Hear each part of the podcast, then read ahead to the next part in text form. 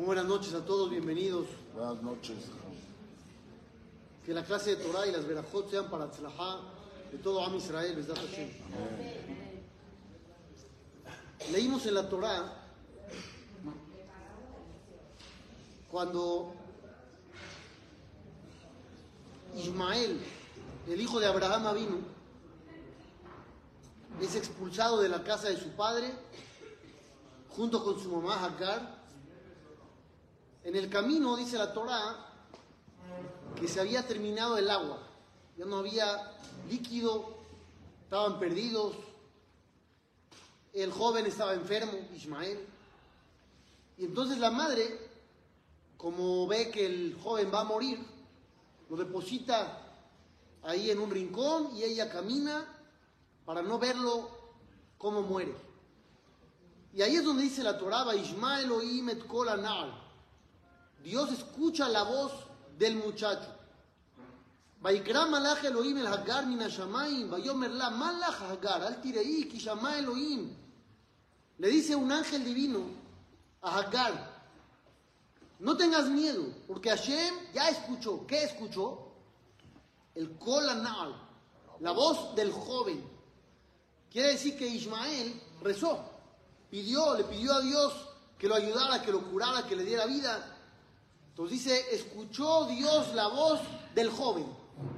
Rashi, el comentarista, dice, Mikan, de aquí aprendemos.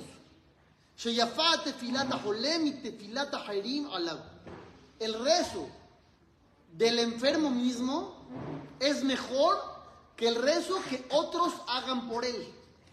Una persona barminar está enferma, pues la gente se conmueve, empiezan a querer ayudar, hacemos una cadena de teilim, vamos a pedir, está espectacular. Pero dice Rashid, aquí aprendemos que el rezo del enfermo mismo es mejor. Pero a veces no puede el mismo. Ah, espérate. Veí kodemet leitkabel. Dice Rashid, ese rezo se recibe primero. Esto está padrísimo, pero hay un problema. El problema es una Gemara. El Talmud en el Tratado de Berajot cuenta una historia. Rabbi Hayyabar Abba, uno de los sabios del Talmud, estaba enfermo, estaba en cama. Entró a visitarlo Rabbi Yohanan. Le dice Rabbi Yohanan a Rabbi Hayyab, Javivim Aleja y Surim, ¿estás contento con los sufrimientos que tienes? Le dijo Rabbi Hayyab, Lohen de los No quiero ni sufrir ni la recompensa que me van a dar por los sufrimientos. No quiero nada. Le dice Rabbi Yohanan, si es así, dame la mano. Le dio la mano y Rabbi Yohanan lo levantó. Lo curó inmediato. Ok, continúa el Talmud y dice que ahora Rabbi Yohanan se enfermó. Estaba él enfermo. Entonces fue a visitarlo otro jajam, Rabbi Haniná. Y le dice a Rabbi Yohanan, Javivim Aleja y Surim, ¿estás contento con los sufrimientos? Le contestó lo mismo, no quiero nada. Le dio la mano y lo levantó. Entonces pregunta el Talmud, ¿por qué Rabbi Yohanan no se levantó él solo? Si él pudo levantar al primer sabio, quiere decir que él tiene el poder de curar. Entonces, ¿por qué necesita otro venir a curarlo a él? Que él mismo se levante. Ahí contesta el Talmud, hay una regla. Un preso no puede liberarse a él mismo. Un enfermo no puede solo, necesita la ayuda de alguien más. Esto contradice lo que dijimos al inicio. Dijimos que Rashi explicó que la tefilá de Ismael se recibió porque el rezo del enfermo se escucha primero. Y aquí dice que el enfermo no puede solo y necesita la ayuda de otros. La respuesta dice un libro que se llama El Haizkuni. Él contesta así. En verdad el rezo del enfermo es el más efectivo, es el que más sirve. Pero hay ocasiones donde está tan enfermo que no puede rezar, no puede pedir, está muy débil, se siente muy mal, no puede hablar, no puede rezar. En esos casos donde él no puede rezar, ahí la tefilá de otros lo ayuda a él. Si él pudiera rezar, pues el rezo de él serviría más. Esto porque dije esta de allá el viernes en la noche en el Beta Knesset, diciéndole a la gente que hoy tenemos muchos hermanos nuestros que no pueden rezar, que no están pudiendo pedir, están Barminan en situaciones que no podemos ni describir. Y nosotros podemos ser la voz de ellos. De toda la gente que hoy no puede rezar, nosotros podemos ser la voz de ellos. Siempre nos preguntamos qué hay que hacer, qué hay que hacer, qué hay que hacer. Pues aquí tenemos una tarea titánica de no parar, de seguir pidiendo. Y ahora viene la información nueva, que no dije el viernes en la noche. Si tuvieras dos posibilidades, Moshe Rabbenu puede pedir por ti, o puedes tú rezar. ¿Cuál escogerías? No me contesten lo que saben que tienen que contestar. Obvio Moshe. Eso, muy bien. Uno respondería, Moshe. Si Moshe me ofrece, oye, ¿quieres que pida por ti ante Dios? ¿Cómo va? Yo le diría inmediato, sí. Inmediato. Me diría Moshe, bueno, reza tú. No, ¿por qué yo? Ya reza tú. Moshe seguramente tiene más poder. Hay un pasaje en la Torá que se suele interpretar de una manera y le vamos a dar un giro. Cuenta la Torá, Israel sale de Egipto. Uparó y Krib, Paró se acerca, los persigue.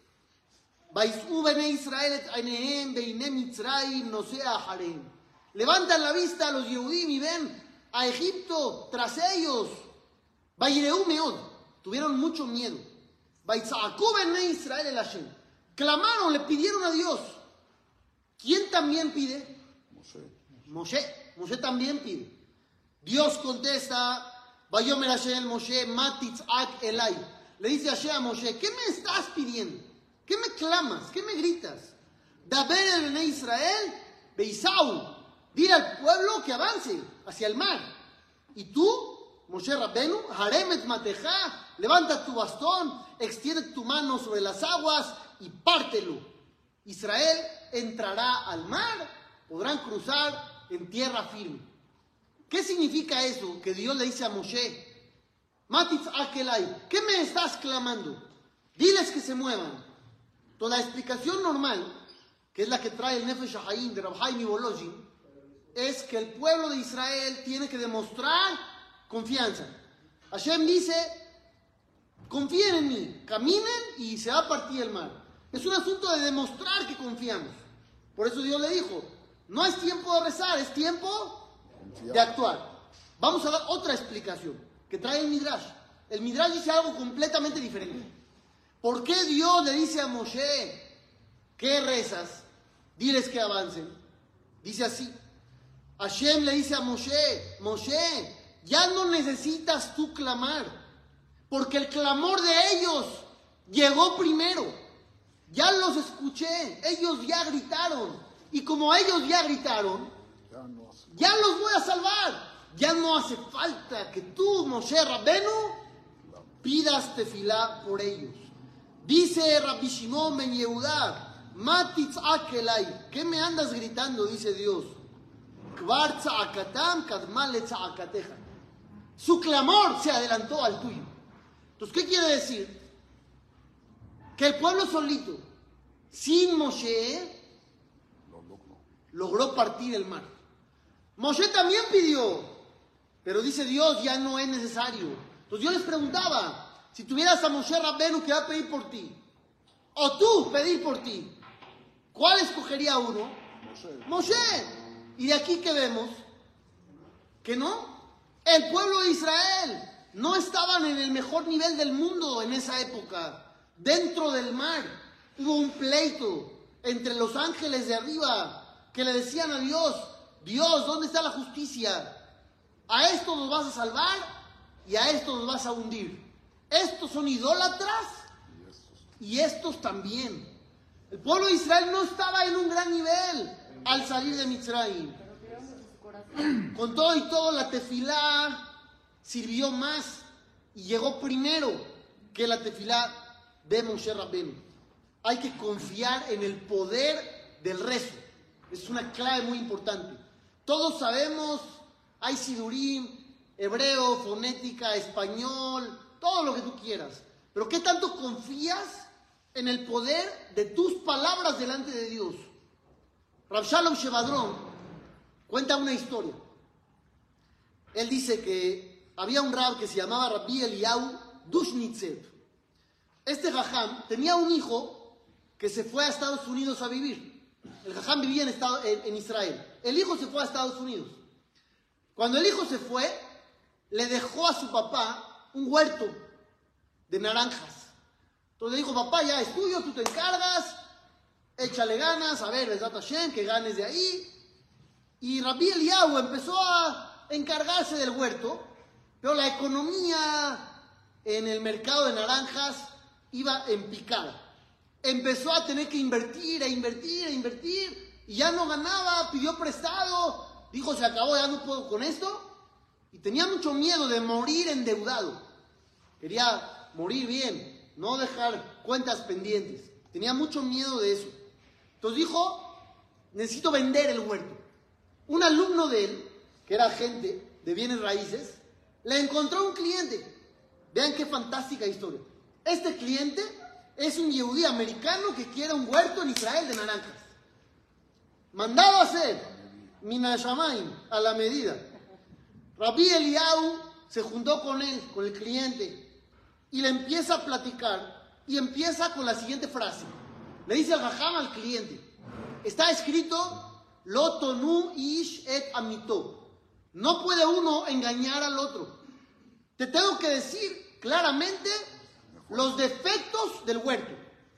Y entonces empezó a decir, hay un árbol que se agusanó, hay un árbol que daba muchas pero ya no da tantas, hay otro que se secó, y así empezó a platicar. Le dice el cliente, ok, igual me interesa, vamos a verlo. Van a verlo, el jajam se baja y le dice, mira, no es lo mismo lo que yo te conté que verlo en vivo. Es el árbol que se agusanó, mira cómo está. Y es el que ya no da tantas frutas. Y este así, este allá. Le dice el cliente, jajam, me interesa, lo quiero. Ok, empiezan a hablar del precio, cuando de repente el estadounidense saca de su bolsa un frasco, saca una pastilla y se la toma. Le dice el jajam, ¿qué? ¿Qué tienes? ¿Qué estás tomando? Le dijo, es algo para el corazón, lo tomo desde hace algún tiempo. Le dijo, ¿cómo? ¿Estás enfermo del corazón? No te vendo nada. No te vendo nada. Este huerto da problemas. Y tú de por sí estás enfermo del corazón. Y aparte no vas a estar aquí todo el día atendiendo. Y la Gemara dice, dice el Jajam, la Gemara dice que aquel que quiere perder su dinero, que contrate empleados, los ponga a trabajar y no los vaya a supervisar. Así dice el Talmud. Entonces tú no vas a poder estar ahí. Y aparte estás mal del corazón. No te vendo nada. Y por más que el cliente intentó, intentó, intentó, el jajam le dijo, no hay trato. Y se fue. El americano se fue. Pasan unos días, Rabbi Eliyahu Dushnitzer se encuentra a Rab Shalom Shevadron, que es el que contó la historia. Y le dice, Rab Shalom, hazme un favor. Aquí viene la parte más interesante de todo. Hazme un favor. Hay un amigo que tienes tú, que tiene una escuela primaria. Yo le pedí de favor que cuando acabe la hora de estudio, en lo que empacan los alumnos las mochilas para irse, que digan un capítulo de Teilim para que yo pueda vender mi huerto. Pero se le olvidó. No le dijo a los alumnos nada. Y no están pidiendo. Hazme un favor, ve y recuérdale. Le dice Rab Shalom Jajam, con mucho gusto. Pero ¿cómo sabe usted que no están rezando? ¿Cómo sabe que se le olvidó y que no le está dicho a los alumnos nada? Le dice Rabeliau, obvio, no he vendido el huerto. Si no he vendido el huerto, es porque no están rezando. Si estuvieran rezando, ya lo hubiera vendido. Dice Rab Shalom, llegué con mi compañero que tenía en la escuela. Le dije, oye, ¿están rezando? Le dijo, híjole, se me olvidó. No estamos rezando. A partir de ese día, empezó que digan un capítulo de Teilín, dice Rab Shalom Shevadrón, después de una semana se vendió el huerto. Una semana. El poder del rezo, sí, pero ¿qué más? Tu trabajo. Él confiaba en el rezo. Si uno confía en su tefilá, tiene mucho más poder. Dice la perashá de Noah. Noah estuvo 120 años construyendo un arca. ¿Qué hacía todo ese tiempo? Aparte de construir. ¿Qué hacía? Dicen los fajamí, regañaba a la gente. Oye, mira, cambia, se va a destruir el mundo, tienen que comportarse mejor. No sirvió de nada. Viene el diluvio, Noah se mete al arca. ¿Cuánto tiempo estuvo ahí? Un año. Como un año. Un año dentro del arca. De repente dice, Vaizkor Elohim et Noah. Recordó a Shem a Noah para sacarlo del arca. El nombre Elohim, ¿qué representa? Justicia. Y aquí van a salvar a Noah. Entonces tendría que ser el nombre Hashem, de misericordia. Entonces llegan los Jajamim y dicen, Ze Hashem Midat Adin. Realmente aquí habla de justicia. Benefkale Midat Rahamim. Pero se puede convertir en misericordia. ¿Cómo se convierte la justicia en misericordia? Por medio de la tefilá. Noah tenía muchas virtudes, pero tenía un defecto. No rezó por ¿Cuál era el defecto? No rezó por la gente de su generación.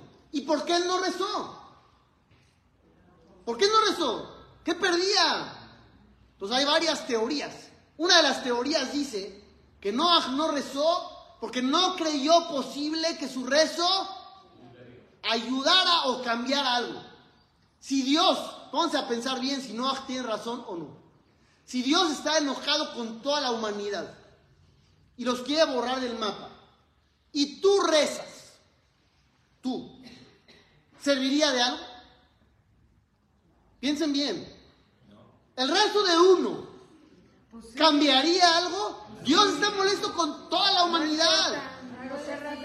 El resto de uno va a cambiar algo. Sí, sí va a cambiar. Sí, sí, claro que sí. Digo, perdón. Dice Rashi, Noah, Maamin, Beno Maamin. Noah creía, pero no creía que vendría el diluvio. Explica Rablevi Itzhak Bardicho. Él creía que vendría el diluvio, pero no creía en su propio poder del rezo.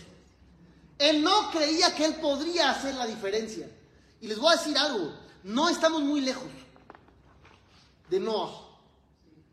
Hoy estamos viendo toda la situación que está pasando. ¿Alguien siente que su rezo personal puede hacer la diferencia? Pues son todos tzadikim.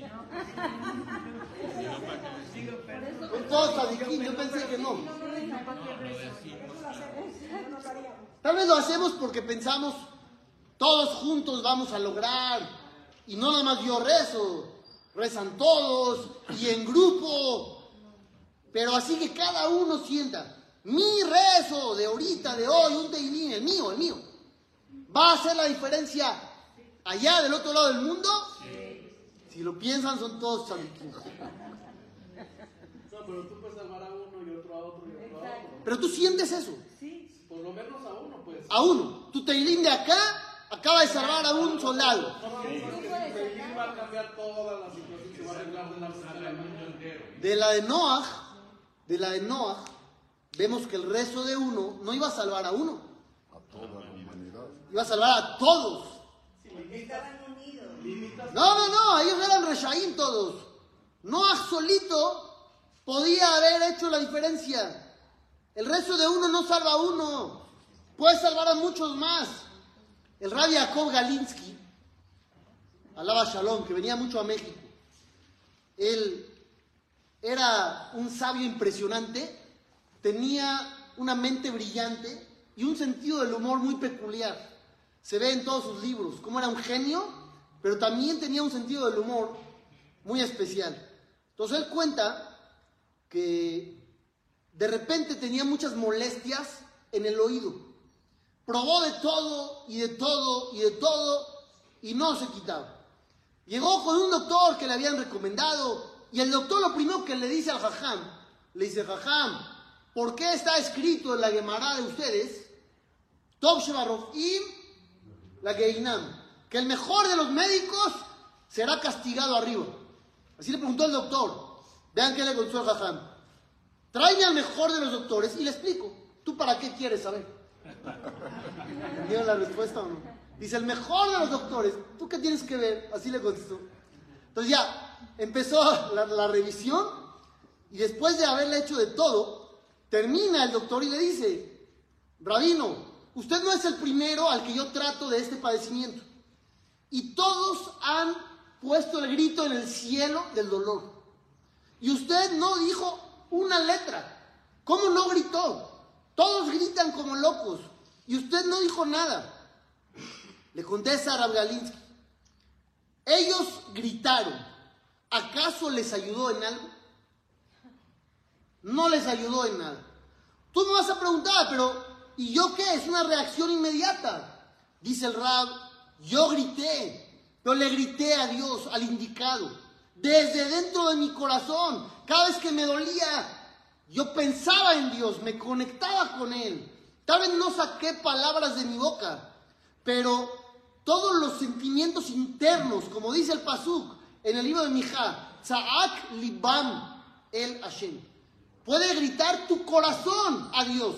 A veces ni palabras, pero el sentimiento también sirve. Dice, yo así le pedí a Kadosh Baruchu. No necesito andar gritando. Dice Shelomo Amelech en Shira Shirim, Ashmi'ini et kolech, ki kolech haré. Hazme escuchar tu voz. Dios quiere escucharte, pero a veces nosotros no sentimos que somos merecedores.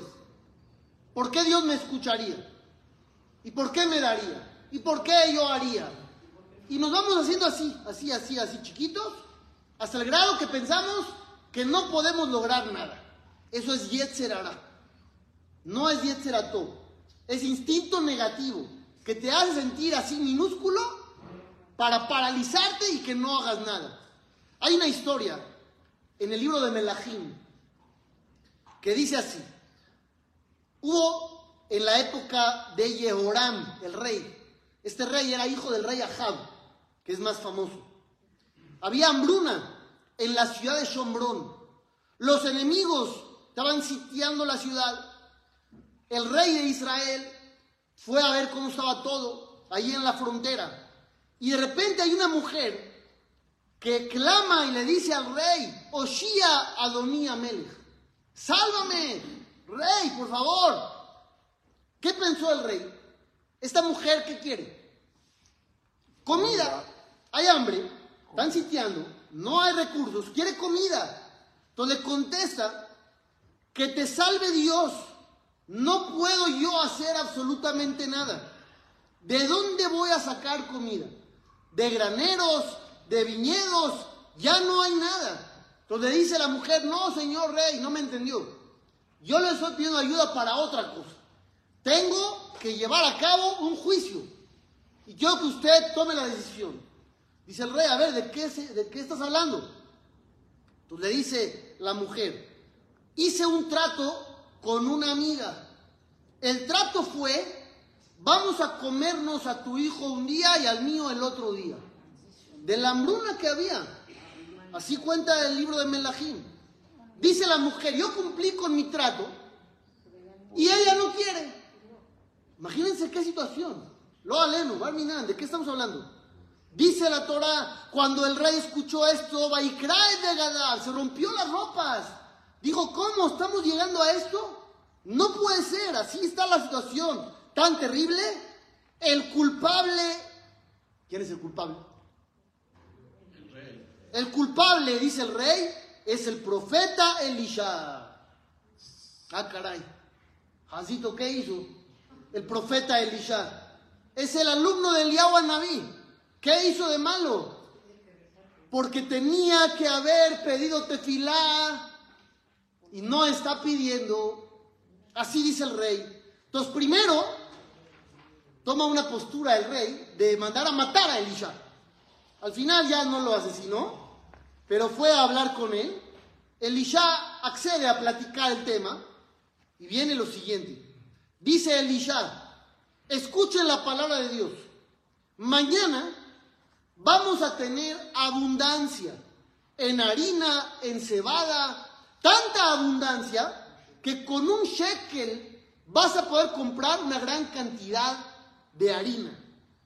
Había un empleado del rey presente y le dice, mira, profeta, aunque ahorita se abrieran las compuertas del cielo, no va a pasar lo que tú estás diciendo, es imposible.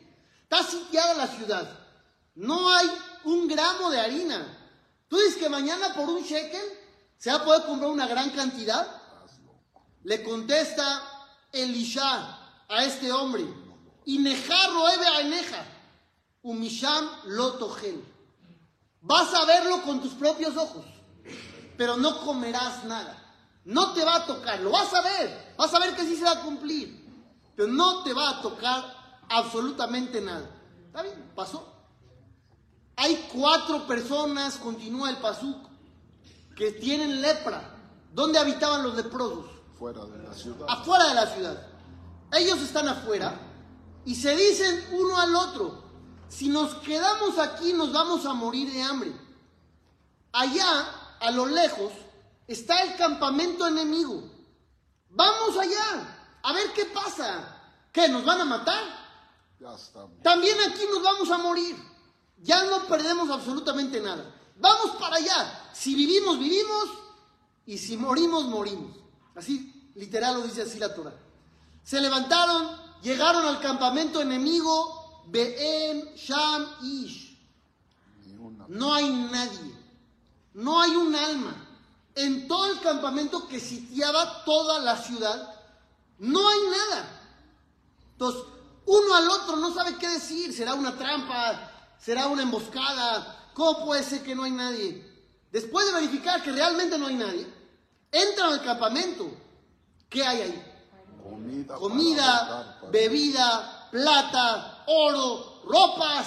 Empiezan a agarrar de todo, comen, beben, se llevan. Y le dice uno al otro, ¿sabes qué? Vamos a decirle también a los Yehudim que están adentro. Es una gran noticia. Vamos a pasar la información. Pasan la información, el rey se levanta, era medianoche y da la orden de realmente ir a checar qué es lo que está sucediendo. Van algunos en caballos, algunos se quedaron, no se les hago larga la historia. Al final llegan al campamento enemigo, no hay un alma. Llevan toda la comida a la ciudad. Vayetsea Am, sale el pueblo. Mahane Aram. Saquearon todo lo que había y había tanta abundancia que ¿qué pasó? ¿Qué había? Bajaron Sea soles de shekel. a peso el kilo. Un shekel, una gran cantidad de harina. Sataim seorim, una mayor cantidad de cebada, de shekel. Kidbar Hashem. Todo se cumplió. ¿Qué parte falta? La del empleado. El empleado. que- Estaba el empleado en la puerta de la ciudad y como la gente salió como una avalancha por la comida, lo empujaron, cayó, lo pisaron y murió. No pudo comer un gramo de toda la abundancia que había ahí. ¿Cuál es la enseñanza? El que no cree, entonces realmente no recibe. Para poder recibir hay que creer. Y lo mismo pasa con la tefilá. El poder del rezo es equivalente y proporcional a cuánto tú estás convencido de que realmente lo puedes hacer. Que puedes generar un impacto, un cambio. Han oído la historia de Rabbi Meir Baalanés. Han recurrido a él, seguramente, en varias ocasiones. ¿Quién era el maestro de Rabbi Meir? Uno de los principales. Elisha ben Abuyá. Elisha ben Abuyá, otro Elisha, no el que acabamos de platicar. Elisha ben Abuyá abandonó la, la religión, abandonó la Torah, pero Rabbi Meir seguía yendo a hacerle preguntas de Torah, porque el conocimiento lo tenía. Entonces Rabbi Meir seguía estudiando con él. A veces el Jajam iba en Shabbat en caballo, que no se puede subir a un caballo en Shabbat. Y Rabbi Meir iba al lado, haciéndole preguntas de alajot.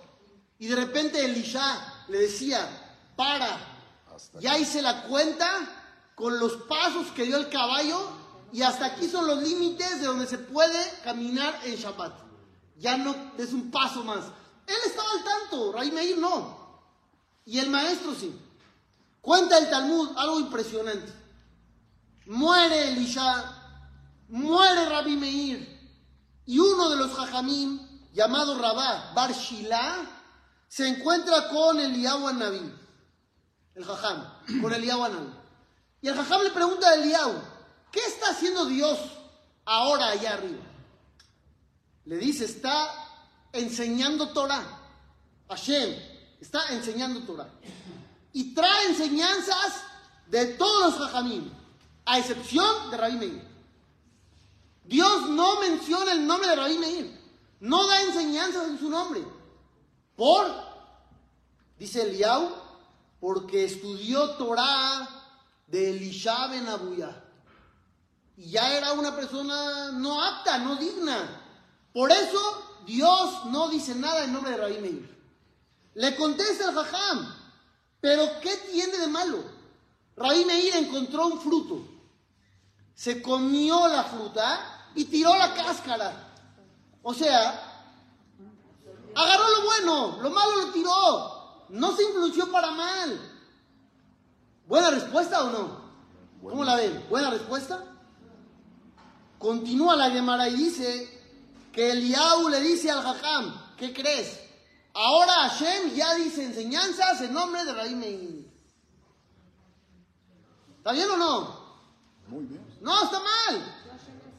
Hashem ya sabía esto.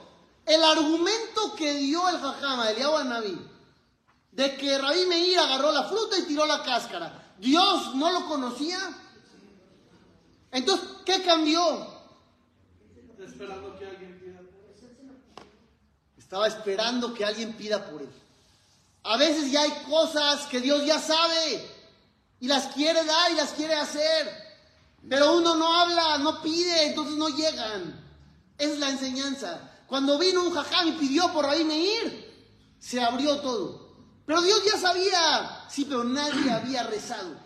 Hay muchas cosas, dice Rabbenu Moshe Hayim Luchato, en el libro de Ere Hashem, que Dios creó un sistema que para darte tú le tienes que pedir.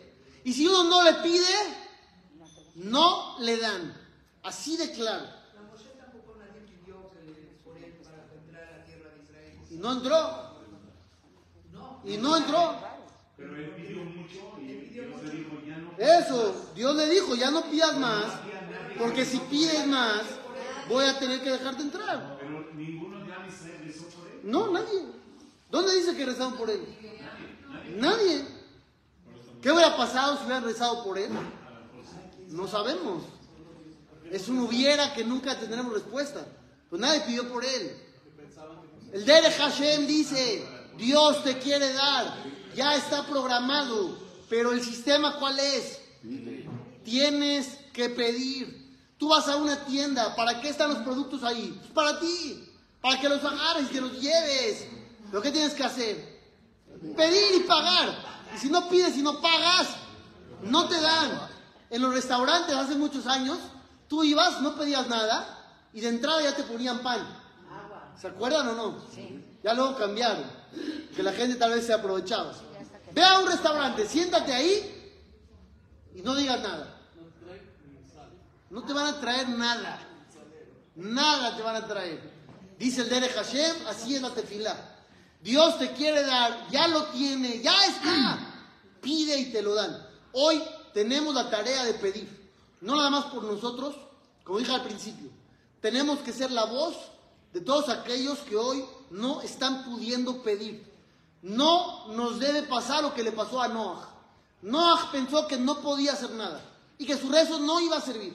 Hay que creer en el poder de la tefilá, en la misericordia de Dios y poner manos a la obra, Besat Hashem. Todo lo bueno.